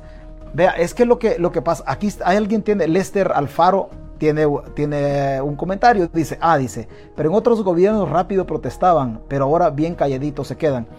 es que esto, esto que está pasando acá, yo paré su comentario, señor Alfaro, para leerlo, porque lo que está pasando en El Salvador, no crea usted de que, de que Bukele se preparó solamente y hoy está tomando una medida que no está, que no está orquestada. No, definitivamente. Lo que pasa es que nosotros, el problema es de nosotros, pueblo. Y digo nosotros porque el problema es suyo y es mío.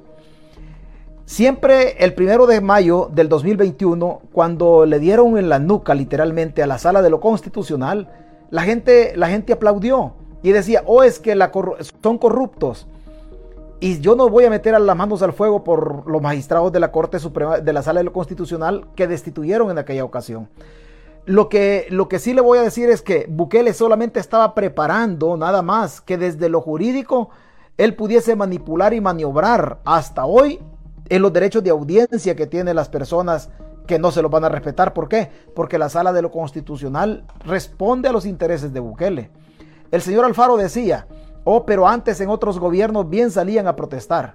El inconveniente de hoy no es otro, más que la utilización política de la Fuerza Armada y de la Policía Nacional Civil. ¿En razón de qué? De que el régimen de excepción es una crisis generada y creada desde las entrañas del gobierno. Las organizaciones poco nada tienen que hacer o poco nada quieren hacer en cuanto a que no tienen, no tienen la idea de ir a parar al penal de Mariona o al penal de Izalco. Nadie quiere hacerlo, en este caso en El Salvador o las organizaciones. Y usted me va a decir, oh, pero es que fíjese que de todas maneras, si se, si se manifiestan 20 mil, no puede meter a los 20 mil presos. Recuerde que hay una ley vigente en donde dicen que lo van a meter preso al que organice, que promueva marchas y le van a poner una multa pecuniaria o económica de 35 mil dólares. Esas leyes ahí están vigentes. Entonces todo esto que está sucediendo en El Salvador no es una cuestión de represión. Nosotros ya dimos el otro paso. Ya dimos el otro paso. El gobierno dio el otro paso. Represión es coartar los derechos que se tiene, pero nosotros hemos llegado a la sumisión, en donde nadie tiene la voluntad de decir nada. Nadie tiene la voluntad de decir nada. Cuando uno encuentra liderazgos o personas como Marvin, que bien o mal tocamos los temas, digo bien o mal en el entendido que él también está allá y él tiene también sus dificultades o limitantes al momento de externar su postura. Pero todo lo que estamos viviendo, no vaya a pensar usted que es algo a la carrera o algo aleatorio. No, esto ha sido planificado. El régimen de excepción, como una industria de vendernos, de vendernos seguridad, fue un régimen de excepción que nació después de los 87 que mató el gobierno, porque la matanza de marzo de este año es una matanza que la orquestó, la organizó el mismo Estado en El Salvador. Después de matar a los 87 se vino la debacle en nosotros. Obviamente antes Bukele se había tomado las instituciones, la Fiscalía General de la República, la Sala de lo Constitucional, se había tomado otras instituciones, había puesto patas en la calle también a los jueces en aquel tiempo. El ciudadano dijo, usted dijo, oh, está bien que quiten a los corruptos. Es que no estaba quitando a los corruptos porque la corrupción sigue estando instaurada en la estructura del Estado hasta este momento. Estaba quitando Bukele a las personas que administran justicia en la sala de lo constitucional o los que administran, administran la constitución desde el control difuso y eso lo hacen los jueces y puso magistrados a su medida y puso jueces a su medida. Ahí está Bukele y ahí nos metió a todos. Y la gente aplaudía y dijo, oh, qué bien que se vayan los mismos de siempre. No, es que los mismos de siempre no se han ido, siguen gobernando a la parte de Nayib Bukele. El inconveniente es que son grupos fácticos que están atrás, que nos están sometiendo a nosotros, o castas políticas que no quieren soltar el poder el poder político o la administración del Estado. Para esto servimos nosotros, los pobres como carne de cañón, la mayoría o en su mayoría. Pero la gente cree, dice, oh, es que el presidente está haciendo las cosas bien. No, esto es orquestado, señores. Esto es orquestado. No vaya a pensar usted de que esto, oh, así va a pasar y San se acabó. Los, los bonos, lo, perdón, los aguinaldos que no se pagaron antes de diciembre. Algunas personas en las alcaldías no les han pagado los aguinaldos. O sea, eso no se había visto antes. ¿Y cómo si nosotros estamos bien, tratamos de sosolayar o poner a un lado a la persona humana cuando debe ser, según el artículo de nuestra constitución, el principio y el fin de la existencia del Estado? Pero algunas personas, y alguien mencionaba, alguien mencionaba que otros se habían manifestado en, en Soyapango, pues obviamente eso va a pasar. En, este, en esta página nosotros hemos hablado de un problema que se va a dar en El Salvador. Hemos hablado de un problema y hay perdón que yo pase por ventanilla cobrándoselo. Aquí en esta página hemos hablado de la implosión social. Y hemos dicho nosotros de que la implosión social se va a dar en El Salvador cuando el salvadoreño en efecto se dé cuenta que la tripa hay que llenarla y que la tripa no entiende de izquierda y que no entiende de derecha y que no entiende de gallo gallina como el que nos está gobernando. Tarde o temprano cuando la tripa le chilla a la gente, esa gente va a salir a la calle. Y algunos dicen, o oh, es que Estados Unidos no hace nada, o Europa no hace nada en relación a El Salvador. Estados Unidos no se va a meter, no va a meter las manos en El Salvador si es que sus intereses no están trastocados en la realidad salvadoreña. Sí se puede meter Estados Unidos cuando nosotros en El Salvador salgamos a la calle y nos manifestemos en relación a la inconformidad de la forma como está dirigiendo el país Nayib Bukele. Mientras no, pero necesitamos que implosionar. Recuerde usted que las explosiones son fenómenos que se dan de afuera hacia adentro, pero las implosiones sociales son fenómenos que se dan desde adentro de una sociedad, implosionando hacia afuera con el, con el ánimo de llamar la atención de los, de este caso, de la comunidad internacional. Claro está, tarde o temprano la gente, tarde o temprano la gente se va a armar de valor, porque no, no va a entender, el, salvadoreño no va a entender si quiere morir por el virus económico, por el virus del hambre, o quiere morir garroteado, garroteado por la Fuerza Armada o por la Policía Nacional Civil. Escenarios que de una manera u otra, sin ser, sin ser aves de mal agüero, lo hemos plasmado justamente aquí en esta página y para allá vamos. Hemos traído rato hablando de los despidos, y la gente decía, gracias mi presidente por cuidarnos en la época del coronavirus. Y siempre lo dijimos aquí en esta página, el virus del coronavirus mata, pero el virus económico va a matar mucha más gente. Y eso nosotros lo estamos viendo en el caso de El Salvador. Y no solamente mata, mata físicamente a la persona, sino que la mata en su espíritu. El ser humano cuando, cuando le tocan, su espíritu es un ser humano que moralmente está destruido. Pero ¿cómo le podemos pedir nosotros a los salvadoreños que se fueron se fueron hacia su casa y no llevaban aguinaldo o no llevaban salario.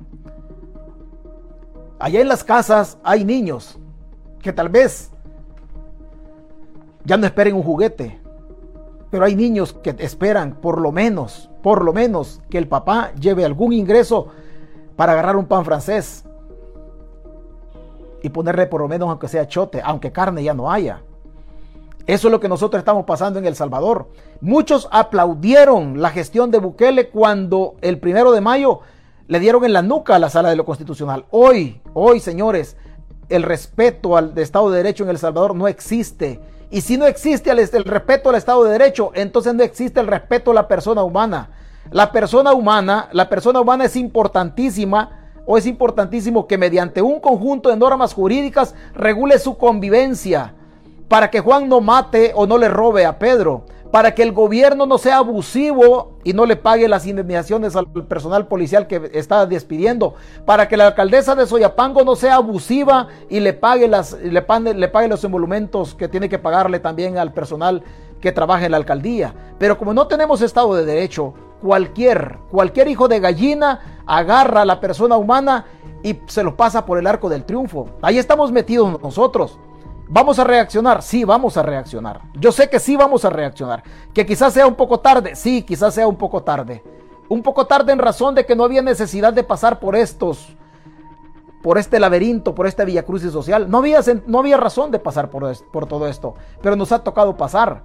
Y como le hemos dicho acá en esta página, es importante que el salvadoreño toque fondo y que rasque desde las entrañas de la tierra con cuchara. Con cuchara la comida. Es importante. Hoy fui a la capital, pero está muerto. Los negocios solos, dice, no hay dinero. Es que no hay dinero. Es que definitivamente no hay dinero. Si usted se fija, si usted se fija, el, dólar está circulando menos en El Salvador. Es un tema que en algún momento nosotros lo vamos, lo vamos a tocar, lo vamos a tocar en la página. ¿Por qué el dólar está circulando menos? ¿Qué es lo que se está haciendo atrás de bambalinas? Y lo van a meter a usted en El Salvador en una crisis descomunal en una crisis grande. Vea estas noticias, por ejemplo. Empleados de desechos sólidos de Soyapango suspenden actividades de lunes por impago en la alcaldía. O sea, el lunes, lunes por impago en la alcaldía. Ya pasó, el, ya pasó la Navidad, ya pasó el 24 de diciembre por impago. Según Ovidio Ayala, secretario general del Sindicato de Trabajadores de Soyapango, Citrasoya, informó que los empleados encargados de la recolección de desechos sólidos decidieron hacer una pausa en a las labores este día debido al impago laboral que la municipalidad presenta. Según Ayala, los empleados, a pesar de ser día festivo, habían comenzado labores de recolección de basura, pero debido al impago que existe por parte de la alcaldía, que aún no ha hecho efectivo el pago de aguinaldo. O sea, todavía este día, este día, los que recogen la basura en Soyapango no les habían pagado aguinaldo. Los trabajadores decidieron hacer una pausa e ir a sus casas a descansar. No han pagado salario, no han dado el bono y una serie de prestaciones que no se han cumplido. Pero como la mayoría del personal estamos de vacaciones, Aseo decidió ir a descansar a su casa. Luego se verá qué acciones tomaremos para resolver los problemas de impago, informó el dirigente. La alcaldía municipal de Soyapango aún, aún presenta impago de los aguinaldos de una gran parte de los trabajadores, a pesar de que según la ley, este debía hacerse a más tardar el día 20 de diciembre. Ahí estamos metidos. ¿Cuál Estado de Derecho? No existe, ¿verdad? No existe. Porque, y la gente le cuesta manifestarse. La sala no va a decir nada cuando, se, cuando acuda o recurran a ellos. Los tribunales no van a decir nada. ¿Por qué? Porque responden a Nayib Bukele.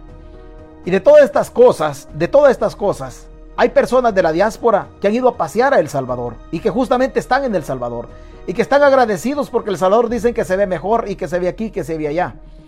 Bajo estas industrias, esta manipulación de los medios de comunicación, porque hay que ser sinceros, pueblo, hay que ser muy honestos. En El Salvador, la mayoría de periodistas de los medios de comunicación les pagan porque guarden silencio y poco o nada tratan los temas relacionados con la persona humana. Poco o nada tratan los temas de, de, la persona humana. La diáspora se va para El Salvador y dice, oh, es que El Salvador ya cambió. Es que es cierto, El Salvador ya cambió para los ojos de la diáspora en donde tienen el privilegio de tener una tarjeta de crédito y zamparle 5 mil dólares de crédito a la tarjeta, sacar los viajes de su mujer y de una criatura que tengan como hijo y se van. Y se van a gastarse el dinero. Pero que la diáspora no puede decir cosa contraria, que va El Salvador, pero se va para los malls, que va El Salvador, pero no se, pero no le llega a preguntar a la gente que si ya, que si ya comió. La diáspora viene de regreso y trae la versión y dice, oh, es que El Salvador ya cambió, sí, ya cambió. Con 5 mil dólares, ir a El Salvador con 5 mil dólares es fácil. Es fácil. Lo complicado es estar en El Salvador y estar pagando, estar pagando cara la carne de pollo, estar pagando cara la carne de res, estar pagando todo lo que la gente se lleva a la boca. Allá es difícil. Hay gente de la diáspora viene nuevamente y dice, oh, es que el pollo guisado con arroz y ensalada tres tortillas y un fresco de horchata vale 3.50, está bien barato. Claro que está bien barato. Para usted de la diáspora que va de aquí de ganar 17 dólares por hora, para usted está barato. Pregúntele al salvadoreño allá que gana 9 dólares y que en su caso como los empleados de Soyapango no les han pagado. Ahí está complicado.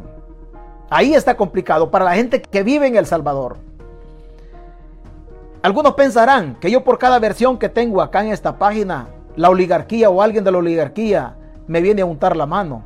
No, pasa, no pasan mis necesidades por ahí. Mis únicas necesidades, gracias a Dios, solamente son de abrir la boca y renegar nada más. Y no es porque yo tenga hambre. No vaya a pensar como alguien puede escribir, o oh, es que este está ladrando porque algún hueso quiere. Yo no quiero hueso. Yo no busco un hueso. Lo que yo sí busco es que nosotros hagamos conciencia que tenemos a un gobierno que más allá de ser gobierno es el líder de una estructura delincuencial que desde las entrañas del Estado está haciendo pasar calamidades a las familias. Sin aguinaldo. Sin aguinaldo. Se fueron sin aguinaldo. Hoy es día de asueto. Ellos decidieron regresar a trabajar para recoger la basura. Y no les han pagado el aguinaldo. ¿Y cuándo les van a pagar el aguinaldo? Y la ley, ¿qué es lo que dice? Hasta más tardar el 20. Si hubiese Estado de Derecho, pero como nosotros no tenemos Estado de Derecho. No tenemos Estado de Derecho. Y aquí vienen algunos y se meten a las transmisiones, fundamentalmente la diáspora, se mete a las transmisiones a decir, oh, es que vos estás hablando cualquier cosa, es que ve El Salvador, El Salvador ya cambió. No, preguntémosle a la gente. La diáspora que se tome la molestia de ir y preguntarle a la gente si ya comió, ¿O cómo hizo para sortear las festividades de Navidad? ¿Cómo las hizo? Viene el fin de año. También, que le pregunte la diáspora, es que es fácil para cualquiera de nosotros estar desde acá, de Estados Unidos, estar nosotros diciendo, justificando la actitud delincuencial de un mafioso que nos gobierna. Eso es fácil. Eso es fácil. Jodido es para la señora de la maquila. Jodidos para el que despidieron y no le han dado ni un 5 de indemnización. O sea, y después van a salir con un mensaje, feliz año nuevo. O sea, ¿qué feliz año nuevo puede pasar una familia en estas condiciones? Imposible, imposible. Y faltan muchos efectos del 2023. Señores, el 2023 va a ser un año durísimo. Durísimo. Por el contexto de la economía mundial, por reseteos demográficos, reseteos de la economía. Va a ser un día durísimo. Expertos dicen que no hay un ser humano en la tierra vivo en este momento que haya pasado lo que viene. No hay. Y lo que viene en El Salvador va a ser duro, durísimo. Cuide su dinero. Cuide su dinero, pero fundamentalmente revelémonos ante las castas que nos quieren poner las patas todo el tiempo. Revelémonos, no les demos chance de actuar. No les demos chance de actuar. Porque una cosa es la casta, la oligarquía y otra cosa son los poderes fácticos. Y tenemos que revelarnos ante ellos nosotros y decir lo que podamos decir. Al final nos van a pegar un balazo. Y está bien, está bien. E intentemos que la bala que nos peguen, que nos peguen boca arriba, para ver, para ver quién es el que nos pegue el balazo. O usted que aguanta hambre y que se lo está llevando, perdón por lo que voy a decir, pero lo voy a tratar de decir lo más gráfico posible, lo más literal. A usted que se lo está llevando puta en El Salvador. Usted tenía idea de lo que iba a pasar. No, no tenía idea. Usted se imaginaba que iban a descansar a su familiar, a su primo, su tío, su hermano, incluso su papá. Usted no tenía idea o lo descansaron a usted. No tenía idea usted de todo esto. Son reingenierías que ahí vienen, pero nosotros no queremos, no queremos abrir, no queremos abrir los ojos. No, no queremos y creemos nosotros. Creemos nosotros que los gobiernos están para cuidarnos. No, señores. Los gobiernos no están para cuidarnos a nosotros. Los gobiernos están para administrar la cosa pública y la gente está esperando que el gobierno le dé de comer.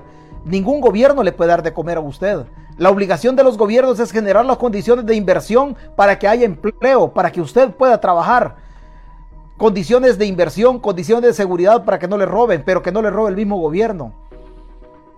No han pagado aguinaldo. Vea, en Soyapango no han pagado aguinaldo. Y yo le pongo el mismo ejemplo, el mismo ejemplo. La Colocha Recinos, la Carolina Recinos, la corrupta de las Recinos, se fue con bono, se fue con aguinaldo y se fue con salario. ¿Cuánto gana la colocha? Como 8 mil 25 dólares. 8 mil 25 dólares mensuales. Imaginémonos así a grosso modo que le hayan dado 500 o 5 mil dólares de aguinaldo y 5 mil de bono. Así facilito, se llevó 18 mil dólares ella. Su marido es el embajador del Salvador en Italia. ¿Cuánto gana el embajador? Póngale que gane 6 mil dólares. Una, una embajada de primer, de primer orden y que le den 6 mil dólares, poniéndolo así, y 6 mil de bono y 6 mil de aguinaldo, otros 18 mil dólares. La colocha residuo se fue para su casa con 18 mil dólares de ella, 18 mil dólares de su marido, con 36 mil dólares. Con 36 mil dólares se fue para su casa. ¿Usted cree que este hogar en la época de Navidad tuvo frío? No, no tuvo frío, tuvo chimenea. ¿Usted cree que este hogar en la época de Navidad ¿Le faltaron las uvas? No, no le faltaron las uvas. También tuvo uvas para tener ahí. ¿Usted cree que esta pareja en la época de Navidad le faltó la comida? No, no le faltó la comida. Mientras usted es un sueño, es un sueño tener una chimenea. Y al caso le pone la hornilla, hoja, este, leña de, leña de madre cacao, de guayabo, para medio y desantiguar ahí mientras está el frío. Usted tuvo uvas en su mesa. No, no tuvo uvas. ¿Tuvo comida? No, no les pagaron los aguinaldos. Algunos de ustedes me van a decir, a mí sí me pagaron el aguinaldo, gracias a Dios. Pero el problema no pasa por lo que nosotros tenemos, sino por lo que tiene el prójimo. Si se tratara de comer, no hay problema. Yo sería el primero en guardar, guardar este aparato y, y guardar silencio. Sería el primero, porque no pasé hambre. El problema es, el problema es que no tenemos alma de cobardes. Y tenemos que alzar la voz. Y no hay de otra. Tenemos que alzar la voz. Porque no tenemos mañana. No tenemos mañana. Mañana va a ser tarde. Mañana va a ser tarde. No tenemos mañana. Tenemos que levantar la voz porque mañana ya va a ser tarde. Si usted, si usted no se pone las pilas, para mañana va a ser tarde. Es hoy. Es hoy. El país, la república nos requiere hoy. Que nos hemos equivocado. Sí nos hemos equivocado. Por supuesto que nos hemos equivocado. Y no estamos soslayando ni diciendo, oh, es que miren, nosotros, nosotros hemos estado bien. No, no, claro que nos hemos equivocado. Por supuesto, hemos puesto gobiernos perfectos, rateros.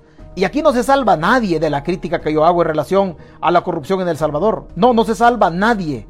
Hemos puesto gobernantes que son perfectos rateros, que han saqueado las, las finanzas del Estado cuanto han podido. Usted es contemporáneo conmigo y no me deja mentir, desde Cristiani hasta Bukele, nosotros hemos tenido perfectas ratas gobernando la cosa pública en El Salvador. Hemos tenido perfectas ratas. Pero, pero ¿qué hacemos nosotros? Guardar silencio. El guardar silencio ya no es opción. O por lo menos usted que está en El Salvador, usted ya no puede, ya no puede decir nada. Está bien. Está bien. A un video bien revelador. Bien revelador. Se lo voy a volver a poner del expresidente Mauricio Funes. Bien revelador del expresidente Mauricio Funes. Una sinvergüenzada de lo que se ha hecho en El Salvador de todos los gobiernos. De todos los gobiernos. Una payasada que han hecho en contra de la población. Dándole esperanzas, que no pierda la fe que El Salvador va a salir adelante, cuando la verdad es que los grupos fácticos, las oligarquías han metido la mano. Y hoy tienen al pueblo aguantando hambre. Oiga lo que dice Funes. Oiga lo que dice Funes. Oiga. Gobiernos de Arena, así como los dos del FMLN, hemos obedecido órdenes de los poderes fácticos del país y hemos gobernado en consonancia con los intereses y necesidades de estos poderes. Los cuatro, presidentes, los cuatro presidentes de los gobiernos de Arena, así como los dos del FMLN, hemos obedecido órdenes de los poderes fácticos del país y hemos gobernado en consonancia con los intereses y necesidades de estos poderes. Los cuatro fíjese bien, fíjese bien, ese, ese video es bien revelador. Nosotros ya lo sabemos, nosotros ya lo sabíamos, pero que salga de la boca de un expresidente, esa es una vulgaridad. Y le voy a decir por qué es una vulgaridad. Nada menos anoche alguien me decía a mí, vos pones música de protesta, o será que vos, o será que vos te has hecho de izquierda. No, yo no soy de izquierda. Yo tampoco soy de derecha. Y la música de protesta no la, no la encajonemos nada más en los movimientos de izquierda. Música de protesta no es la que yo doy acá, pero mi voz es una voz de protesta. Que aunque no tengo ideología política en El Salvador, tengo una filosofía de vida que me permite abrir la boca en lo que yo entiendo. Si el FMLN, si FUNE está diciendo que ellos gobernaban, que los gobiernos los cuatro de arena, que los dos del FMLN, incluyendo Nayib Bukele, porque los grupos fácticos están con Bukele y en una transmisión nosotros lo mencionamos. ¿Por qué el FMLN se fue a la guerra? ¿Por qué se fue renegando de las malditas 14 familias en El Salvador? Y cuando el FMLN se viene de la guerra, ¿a qué vino? A cumplir órdenes de los grupos fácticos. ¿Para qué votaron puentes? ¿Para qué votaron postes? ¿Para qué mataron alcaldes o jueces de paz en la zona norte de Chalatenango o Morazán? ¿Para qué mataron líderes? ¿Para qué nos fuimos a la guerra? ¿Para qué? ¿Para cumplir con los mismos órdenes del grupo fácticos? O sea que los intereses de la Comandancia General del FMLN no eran intereses sociales que luchaban por la justicia social, sino que luchaban por un hueso. Entonces sí, luchaban por un hueso para llegar a administrar la cosa pública del Estado. ¿Para qué? Para que le llegara el olorcito a dólar. Y lo dice Funes, los cuatro gobiernos de Arena, los dos del FMLN, cumplimos órdenes a rajatabla de los poderes fácticos. El presidente Funes también queda mal parado. Porque Funes dice que se fue para Nicaragua huyendo, huyendo de la venganza de la derecha corrupta, de los grupos de poder que lo podían meter preso a él. Pero si él dice que gobernaba para los grupos fácticos, ¿cómo lo iban a meter preso si ellos mismos hicieron lo que decían las oligarquías en El Salvador? No, relacione mi plática con una plática de izquierda, o que yo tengo una lucha de clases, o que odio al rico. No, yo no odio al rico. A mí me gusta el capitalismo, pero lo que no me gusta en El Salvador es que la oligarquía está a la par de Bukele, vienen de gobernar con los cuatro gobiernos de arena, con los dos del frente, y hoy están mamando del Estado y sacándole la última gota de sangre de las costillas a usted. Usted que está conectado y usted que me va a escuchar después, es lo único que no me gusta a mí de las oligarquías. Los ricos tienen derecho a invertir, que inviertan y que ganen, pero que su ganancia no esté mancebada con el sudor, con el espíritu, con la vida de la gente. Es lo único. El Salvador es un país donde los ricos tienen que hacer dinero, y donde los obreros también tienen que ganar su dinero en virtud del esfuerzo que hagan en las fábricas, en las empresas donde estén. Pero en este momento los ricos siguen haciendo dinero y los pobres no tienen ni para la, ni para la cena navideña. ¿Usted se siente cómodo? Si se siente cómodo yo lo felicito. Yo particularmente no. Dice Alex Rivas, le voy a contestar a usted, Alex Rivas. Se lo voy a contestar. Está larguito el comentario, pero se lo voy a contestar.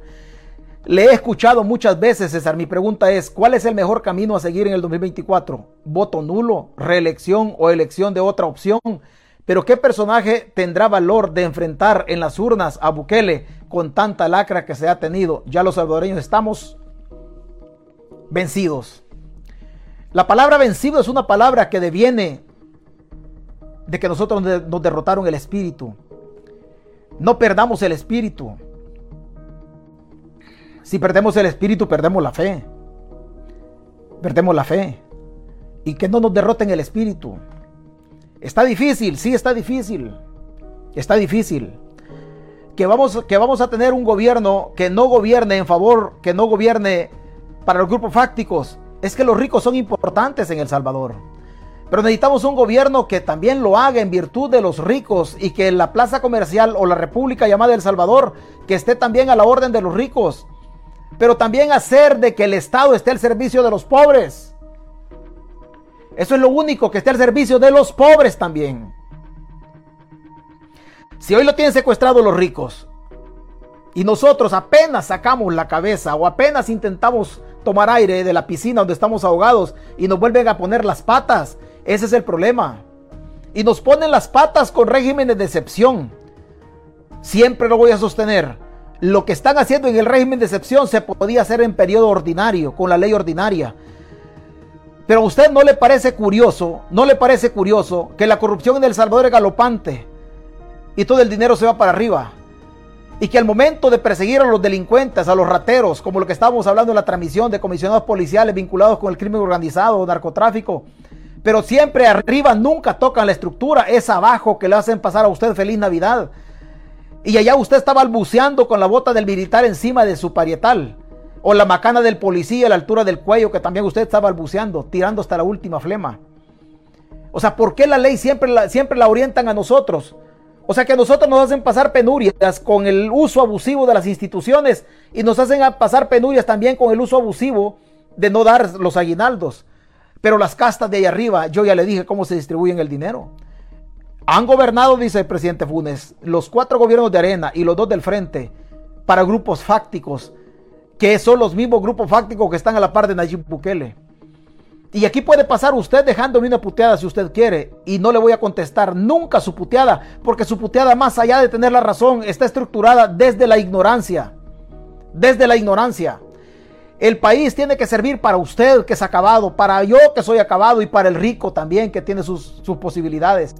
Pero que el rico, el rico tiene derecho a hacer dinero y está bien que haga dinero. No podemos coartarle la posibilidad al rico que haga dinero, pero después en el retorno tiene que ser solidario y pagar cantidades correctas al momento de pagar el salario. Eso es todo nada más. Eso es todo. Mis pláticas no son orientadas a que usted odie al rico, no, no son orientadas a eso en una sociedad democrática, en una sociedad jurídicamente organizada, todos tenemos un valor al momento de aportar. El rico por lo que aporta y el pobre por lo que aporta. Y la gente aplaude una reforma de pensiones que no fue cierta. Esperando que el 2023 sea un año que para usted solamente sea la excusa perfecta para que nos relancemos. Y como dice el muchacho acá, ¿qué hacemos? Solo dos cosas. Pongamos a los funcionarios más honestos y fundamentalmente pongamos a los más honrados. El honrado en El Salvador, hay mucha gente honrada en El Salvador. Desgraciadamente nosotros siempre seguimos eligiendo a los mismos. Siempre elegimos a los mismos porque nosotros nos han dicho como pueblo de que la política es mala palabra y que el diablo hace cola cuando nosotros queremos participar en política. Y no es cierto. Y no es cierto. Lo que pasa es que la cosa pública o la política en El Salvador se la hemos dejado a los rateros. Y por eso usted ve que Guillermo Gallego desde el año 2000 es diputado. Por eso usted ve que Will Salgado, cuando ha querido y ha podido, hasta que se religió nuevamente, Y ahí está en la política. Y así ve usted muchos políticos, muchísimos políticos, pasando por la derecha corrupta, pasando por la izquierda, pasando por todos lados. Personas como Nidia Díaz, personas como Norman Quijano, personas como Norma Guevara, personas como Rodrigo Ávila. Usted ve que solamente se pasa en el Estado. En el campo de Bukele son los mismos de siempre. Ahí están metidos los mismos de siempre. Hicimos un video de los grupos fácticos, explicamos hasta donde pudimos en relación a los grupos fácticos y esto no ha cambiado. Solo pongamos honestos, personas que no hagan de la mentira una forma para manipular la mente al, salvadoreño. Y pongamos honrados, que desde el temor a Dios se den cuenta que el dinero tienen que respetarlo para medicinas, salud, obviamente los hospitales, medicinas en las farmacias, educación, electrificación de las comunidades. Es para eso nada más. Pero para eso que necesitamos que los honrados se metan en política. Vaya, métase en política. Ustedes honrados, métase en política. Hay que, sacar a, hay que sacar perfectas ratas de la Asamblea Legislativa. Todavía tenemos ratas. Todavía tenemos ratas. Sacaron a las ratas, en la, la, elección pasada se sacaron las ratas gordas, tanto de la izquierda como de la derecha, y llevamos ratas con el estómago pachito. Hoy hay que llenar esa rata con el estómago pachito. Si usted es honrado, usted tiene temor a Dios, usted respeta a la persona humana, métase en política. La política es para gente honesta, es para gente honrada. No es gente, no es para no es mala palabra la política. Métase ahí. Hasta hoy no tenemos presidente. No, tenemos a un forajido tenemos un forastero que se metió a la política, que a través de grupos de la izquierda abusiva y corrupta y a través de grupos de la derecha corrupta también abusiva, está gobernando. Y se aprovechó de todo este rollo que nosotros teníamos institucionalmente en El Salvador y hoy está ahí no tenemos presidente, tenemos un delincuente que guía una de las mafias más grandes que hay en El Salvador. No hablo de la MS, no hablo de la, de la 18, que si cometieron delitos, que los metan presos. Hablo de la pandilla de los políticos, que son los que al final se roban el dinero y nos hacen pasar, pasar hambre. Cuídese, que Dios lo bendiga y nos escuchamos en otra ocasión. Buenas tardes, buenas noches.